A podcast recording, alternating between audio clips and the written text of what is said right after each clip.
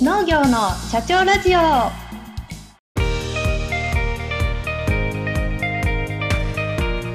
この番組は全国で農業の経営をしている方々に農業経営にまつわるあれこれを聞いてみようという番組です。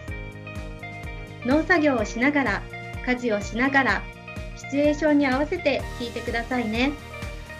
この番組は日本農業法人協会の制作でお送りします。日本の農業を継ぐ若者よ。ただの農業作業者になるな。ローカル農業を目指して経営者目線を持て。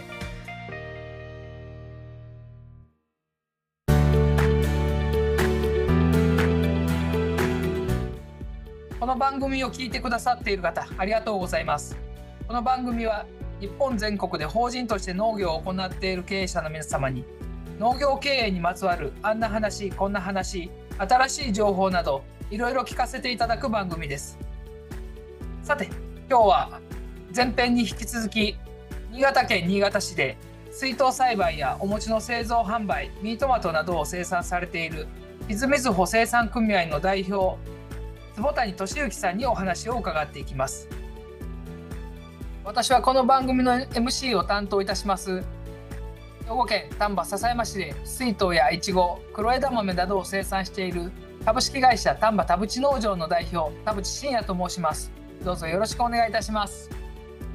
後編では日本の農業を継承する若者へ若者への提言をまた日本が誇る新潟のコシヒカリをどのように輸出しているのか地域の農地の集約の調整者としてのお話日本農業法人協会へなぜ加入したかなど補助から外へ出て外部とどのように関わっているかを伺っていきたいと思います。ということで、えー、どうぞよろしくお願いいたします。はい、よろしくお願いします。はい、素晴らしいタイトルでやっていきたいんですけども、まあ若者に対してというところもあるんですけども、坪谷さんのまあ若かった頃ですね、自衛隊に入られてというところで、え自衛隊に入ってどんなことを学ばれたのかなというような、まあ、言えること言えないことも含めて、えー、よろしくお願いいたします。はい。か仮想戦場ですよね。要は敵をやっつけると。はい。それをある人数でこう組になっていくんですけど、はい、1人が命令に収められるのは3人が限度。だから3人1組というのが原則なんですが、ははは3人いてそのうちの1人が首長になる。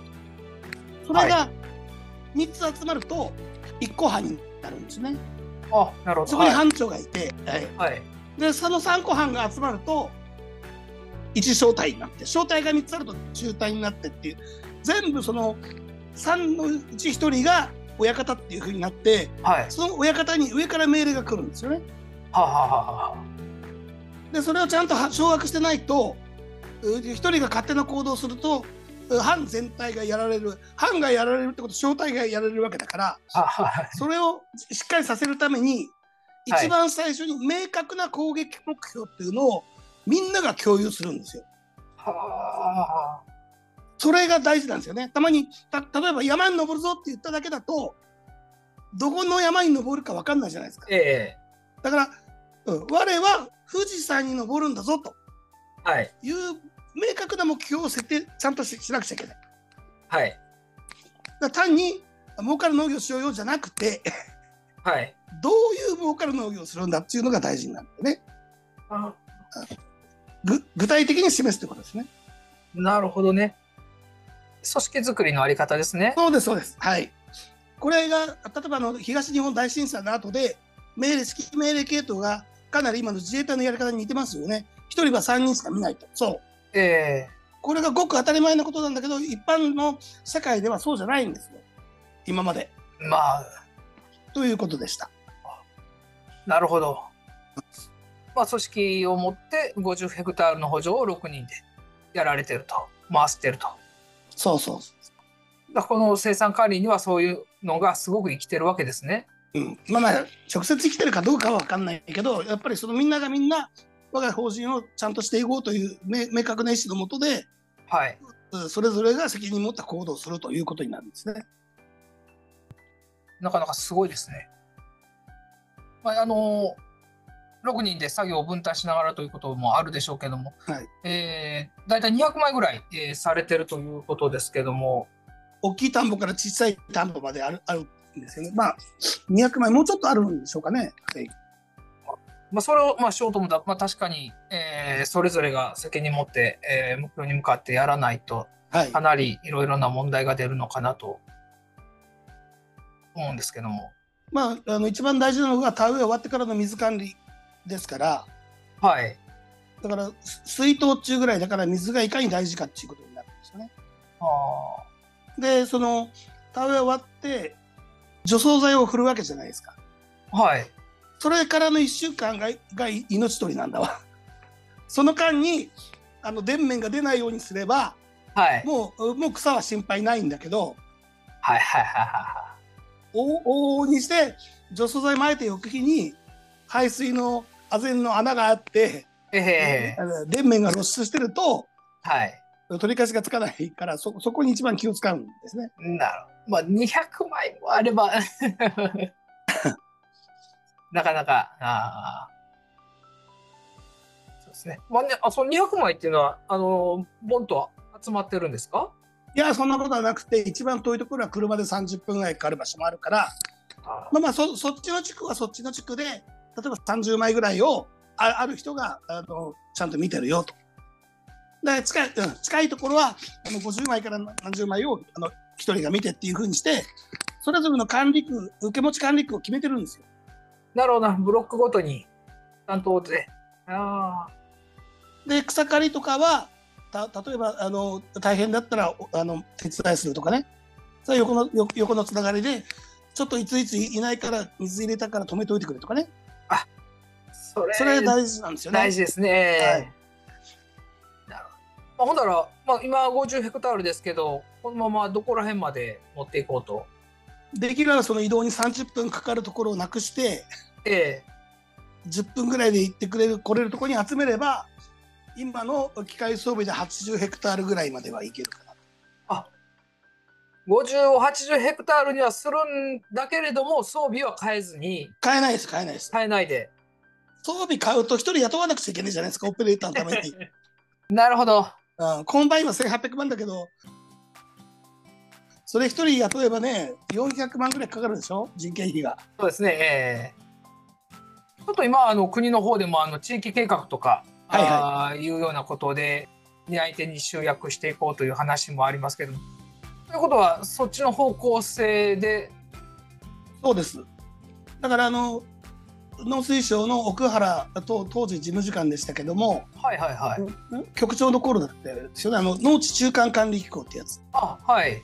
あれは奥原さんがあのほぼ作ったっていうやつで私奥奥原さんから直接聞きましたからああもうすすぐもうスキップして帰ってきて俺の言うこと聞きそうな農家集めて 集積協力金1200万もらいに行くから俺の言うこと聞けと。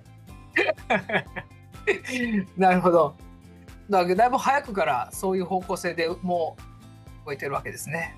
で当時うちの田んぼが一番点在してるわけじゃないですかえだからうちの田んぼは誰に貸してもいいからお前らは一番よよ寄せたいとこ取れとえはいはいはそうやってあの、うんあの集めていました。これね、ラジオだと分かんないけど、平成27年、ビフォーがあって、28年、い。はい、30年、29、30、31、令和5年、毎年のあの図面が作ってあるんですよ、色塗りした。ううん、それの変遷見るとすごくよくわかります。はははは今結構そういうのを国が進めてますけどそれとはもう関係なくもう自分たちで、あやってます、やってます。えー、それ温度取ってですか？そうです、そうです。なかなかなかなか難しいことをされてますね。それみんなにあのあの協力させようとすると無理だから、はい。俺の言うこと聞きそうな人だけ集めれ集めればいいそれで金もらって見せればいいんですよ。いやでもあの全員に声かけましたからね、せあーまあ。説明再開するからっていうのを案内出して、はい。その案内文をもらいましたってハンコもらってました。おー。これね行政から言われました。これううまくやってあんたらだけ金もらうと、ええ。俺は呼ばれなかったってやつが出てくるからはいはいはいはい。それは慎重にしてくれって言ったから案内状もらったっていうハンコ全部俺もらったもん だけど来なかったじゃねえかええなるほどですね。まあそうですね。あのまああの近づくもうエリアをだんだんだんだんこう狭くしていって密度を濃くしていくというような方向ですね。そのうち一番年寄りがいな辞めるじゃないですかはい。どうどうせいくら集めてやったってその人がいなくなればえまた来るでしょ？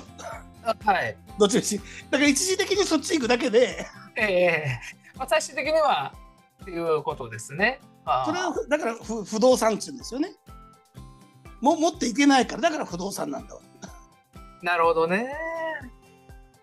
まあそれでほんなら集まっていったら今度あの大規模化とかも順次されるんですか？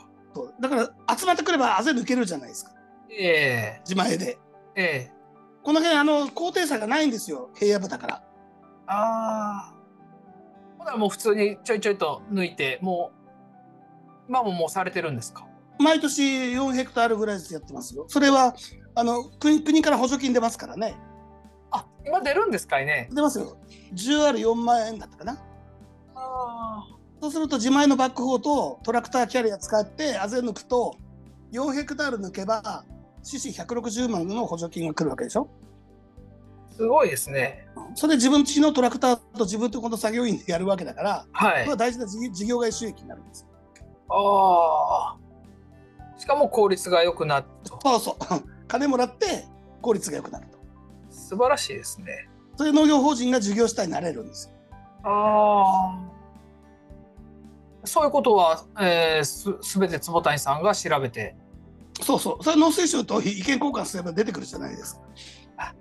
その意見交換は法人協会を利用されてるわけですね。そうです。そうです。そうしたら確かその工作条件改善であぜ抜きをしたとこに補助管理システムあの遠隔操作できる装置があるでしょあれも年間300万だったか3年間出るっていうソフト事業がくっついてたはずだからはい。農水省あっち行ったりこっち行ったりしてそれ 3, 3年間で900万分のはい。ワタラスっていうあーはいはいはい。あれ入れましたようち。ええあの手出しの金多分数十万あの通信装置つけてはい。なんとかの費用ぐらいだな。うん、約900万のワタラスが今うちのところにあります。そしたらどんどんどんどん田んぼは使いやすくなっていってるわけですね。そうですそうです。いいですね。そしたらまだもうコシヒカリの生産量もまた増やしていけると。はいはい。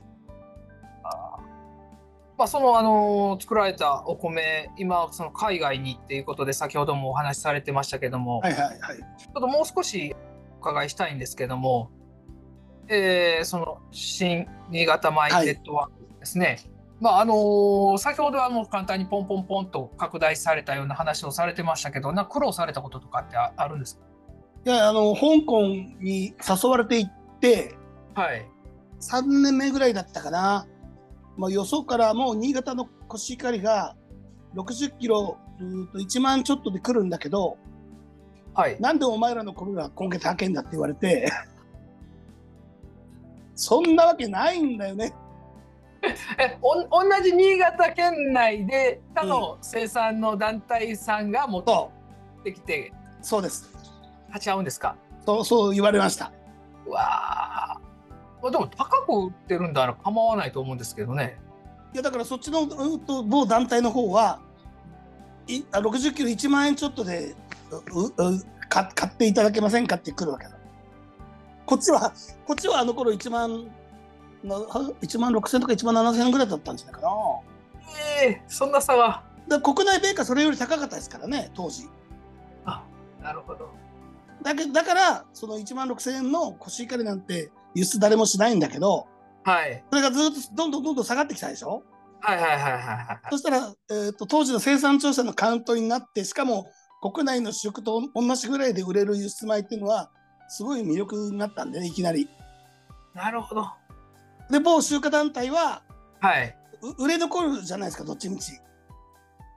販売力ねえから。はい。それがい1票1万円ちょっとでもう売ってしまえばええ最終的に生産者に渡すはい、生産金を1票1円か2円ごまかせばどどうにもできるわけやね。そういうことですよね。まあ後からどうせ聞きますから。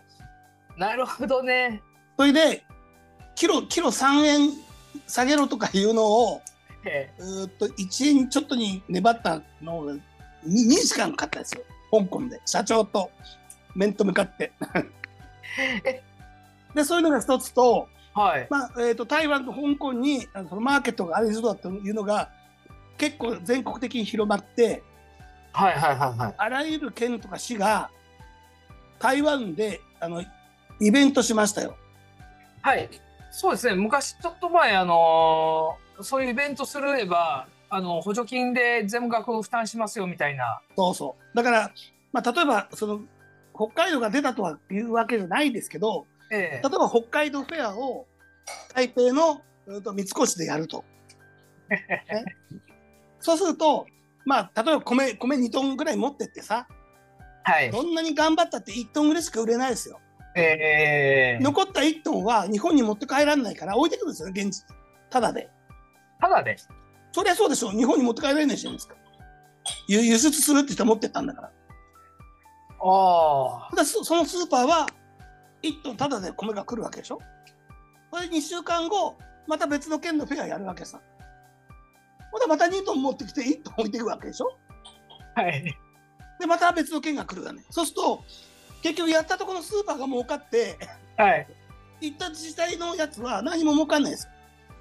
自治体からしたらその結果を残せたいうことでまあ満足されるでしょうからいや全部売ってきましたはいはいはいい。くらで売って、ええ、じゃあそこに出荷した生産者にね、ええ、どんだけいっぱい戻ったんだなんか公表しないでしょ？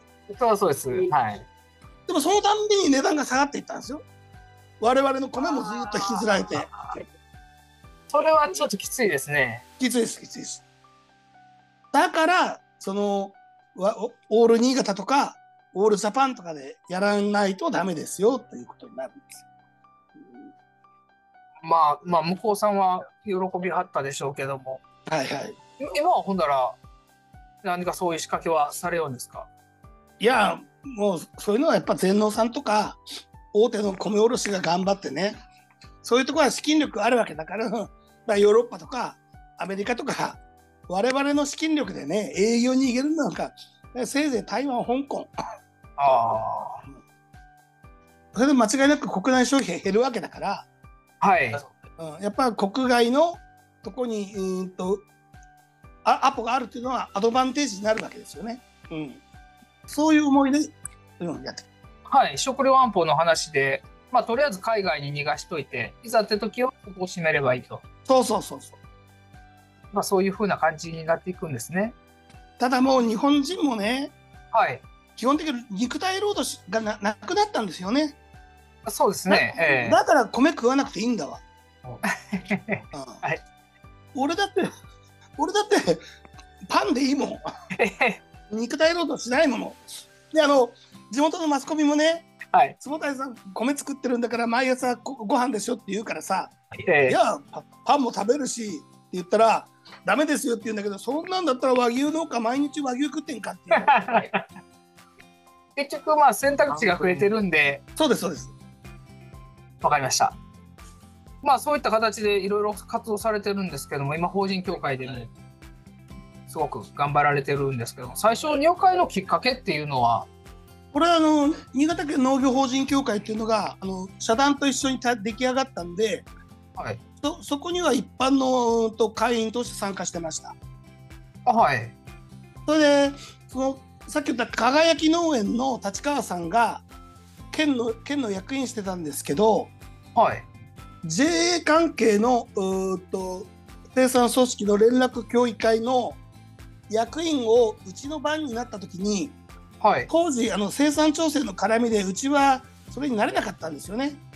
ああきつみずほは生産調整に協力してないからけしからんと、ええ、あんなのあんなのが組組合委員長になるんだったら脱退するみたいな話になると悪いとそれで立川さんが、はい、じゃあじゃあ私がその JA の方任うから県の法人協会の役員は坪谷君やってくれって言われて、はい、で法人協会の役員に上がったら冒頭のあの上林の中さんとか、はあ、はあはあ、そうそうたる役員とう意見聞いてねすごい勉強になったんですよね。わほらラッキーラッキーなんですね。そうだから俺ずっと考えてるけどね俺すっげえ運がよく生きてこれてますね俺。前向きに活動されてるからそうなんでしょうね。だまあ犬も歩けば棒に棒に当たるんでしょ？歩かないと当たらないですよね多分。とりあえずやってみると。そうそう。えー、と社団の総会とかうーとセミナーとかに行くとほぼあの農水省のね当時の経営局長奥原さんとかはいはい。と意見交換ができるようになってえでそこであの自分の思いをね伝えたらちゃんと聞いてくれるわけですよそれなりに。ということは、うん、俺が言ってるのはあながちとんでもないことじゃないんだなと。あ。はいはい。変なこと言ってると呼ばれないですからね次から。まあ奥原さんからしてみれば坪谷さんみたいなタイプは大好大好きっていう言い方がいいのかわかんないですけど。気があったでしょうね。えで奥原の次は、えーと大沢さん。大沢さんの次は横山さん。今横山さんがあの事務次官ですからね、え。はい。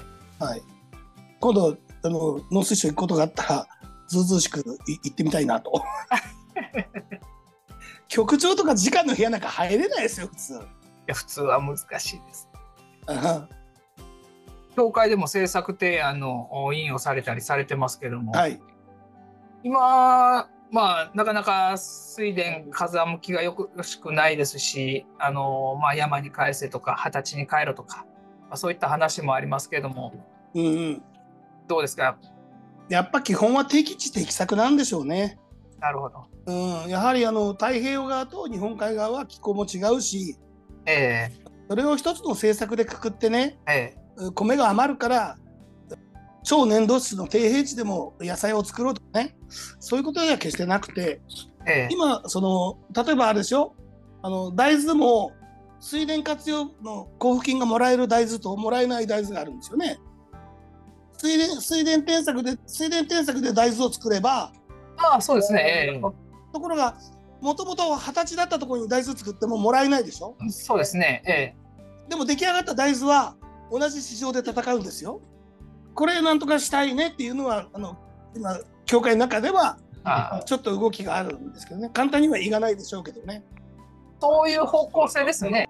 はいでまあ生産量に合わせた補助金という、そうそうそう。でいいものを作ったらその補助金が上がる収量が上がったらいっぱい懐にたたまるような方向にしないともう捨て作りと言っちゃ悪いけど、うん、やっぱそういうのは減らしていくべきですよね。そうですね、まあ、あれは誰もと得しないはいですからね、捨て作りは。まあそういう流れの中であの一方でまあ日本はまあ水に恵まれ水穂の国とかいうようなことですけどもなかなか消費量が増えないんですけども消費量が増える方向とかそんなものは何かありますか？なんですかねあのみんなココンビニのおにぎり食べてるじゃないですか。はい。ね、あのコンビニのおにぎりって結構右肩上がりで売れてるんですよね。ああはあはあはあこれあの十何年前からたまにあのうセミナーの講師で呼ばれてたんですけどええそのい一番最初の冒頭の挨拶で「皆さん1票10万円の米食べたことありますか？はいどこで売ってるか知ってますか?」って聞くと誰もこ手挙げないんだけどはいあのコンビニのおにぎりはねっていう話ですよね。あの 100g ですからねおにぎりって。はのりのりのりと具がついて今ちょっと上等なおにぎりだと160円ぐらいするんでしょ？あもうもう200円とかもありますね。でまあのりと具が100円260円だとすればおにおにぎり自体は100円じゃないですかあはいはいはいはい。100g のご飯は 100g の米と 100g の水でできてるんですよそうですね。えだから 50g100 円で買うんだから 100g200 円でしょ？えはい。キロキロ2000円60キロ10万の米はコンビニで売れてるんですよなるほど。すごいですね。年間1人1票しか食わないんだからそうですね。それが4万しようがね4人家族で16万でしょ？はい。あんたんち携帯いくら使ってんのってことええ携帯は便利だけどけはい携帯なくても死なないですでも食料ないと死ぬんですよねそのあたりを本当に真剣に考えるべきで、はい。いや、ちょっとあの野菜が、ね、あの値上がりするとはは言うけどさ、はい。野菜なんてね、やまあ、野菜なんて言ったら悪いけどさ、うちの J の中央会の会長が全中の会長になって、はい。万歳さんですよね。あの人と地元のテレビ局で対談したことあるのよ。はい。うん、で、えーと、食料自給率でしょ？TPP 絡みであれ TPP の時だったら呼ばれて、えー、みんな万歳さんとかが自給率自給率って言うから、えー、万歳さんあんまり言うとねカロリーベースでしょ、うん、例えば群馬のこんにゃくカロリーゼロだから、はい、じゃあ野菜農家に補助金いらねえってことになるんだよって放送でカットされました。じゃ次ですね、あのー、まあ、今後のですね、えー、日本の農業を維持していくにはですね、若者の収納がですね、必要不可欠にはなるんですけども、これでタイトルに戻るんですけど、それのためにはやっぱり儲かる農業でなければならない。そのためにですね、えー、どういったご意見をお持ちかなと。儲かる農業ってよく言うんですけど、はい、儲か儲かる農業なんかないんですよ。あれ昔の食感制度の頃なら儲かる農業あったんですね。食感制度っていうのは米で言うと4ヘクタールあれば食えると。はいはいはい。国が責任持ってやるんでしょ？そうですね。だったらそこで8ヘクタール作れ作れば儲かるんですよ。なるほど。今それがないんだからも儲かるじゃなくて儲ける。ああ。よく言うんだけど儲ける農業なんですよ。儲かるなんか何もしなくても儲かるみたいですで、うと基本的に例えば一家を養うにはですよ 600, 600万ぐらいの所得がいるわけだと思いますよ。はい。そうすると一般的には3倍売ればいいんですよ。あってことは1800万円を売るわけでしょ？はい。米が1票1万円なら1800票。で 10R10 票取れるなら18ヘクタールを1人でやると1800万円の売り上げになるんですよね。あそうすると600万の所得が見込めるんだけど全部1人でやるなんかできないからじゃあ3人でやるとしたらうと1800万の3倍で31が3倍24、5400万。はい。54ヘクタールを3人で機械ワンセットでやれば、なんとかもう蹴る。農業につながると。なるほど。その目標っていうのがさっき言った自衛隊の一番最初の目標を掲げるとこが、じゃあ600万欲しいなら1800万売ろうよねということになるし、いや、俺は1000万欲しいんだよってなれば3000万売らんかねえわけでしょ。はいはいはい。だからそれ、所得が600万だったら、例えば新潟でいう弥彦山が643メーターだから、はい、弥彦山に登れば600万の所得だよね。いや3000万欲しかったら富士山登ればいいんだよねってことですよね。なるほど。それはあのこれさっき言った立川さん本当にいいことおっしゃってくれるんだ立川さんは坪谷君ね富士山に登った人はね散歩してるついでに登った人っていないんだよ。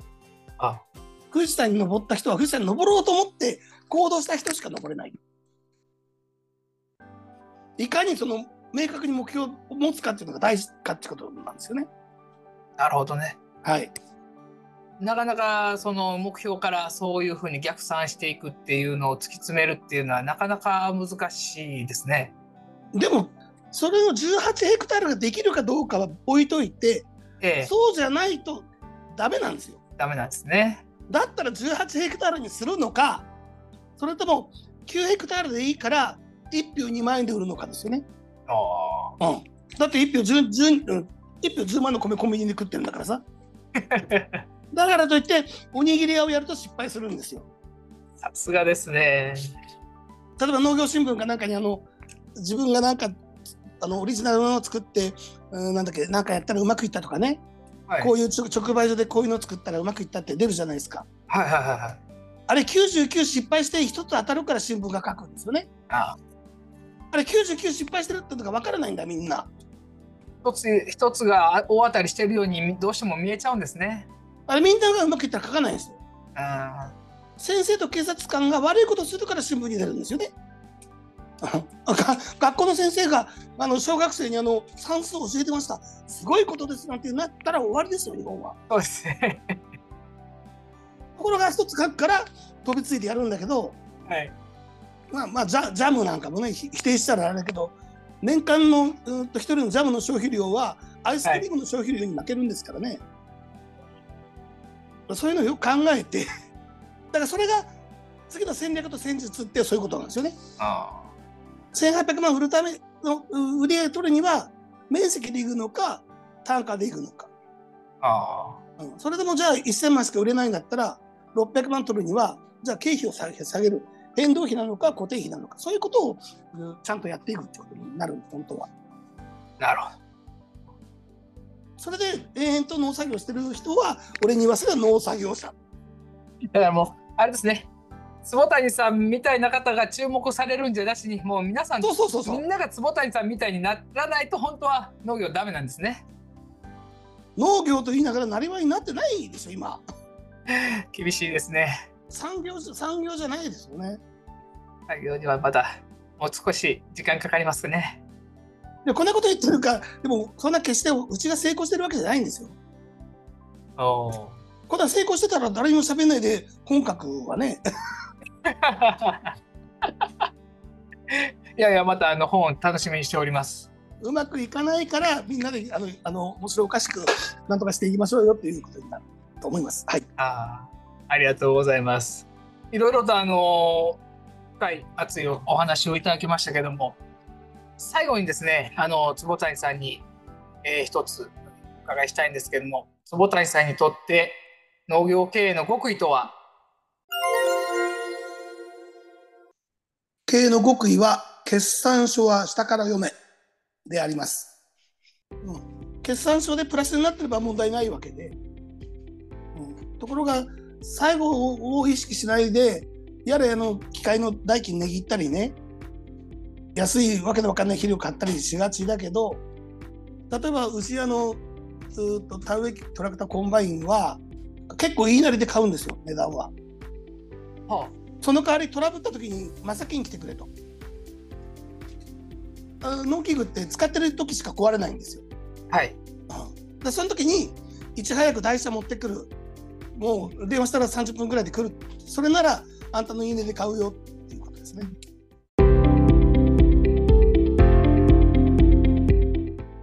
いろいろと長時間にわたりましてありがとうございました。いえいえ次回は小松菜、キャベツ、トマトなどを主に生産されている埼玉県の株式会社春アグリの薄倉正弘さんにお話を伺いたいと思います。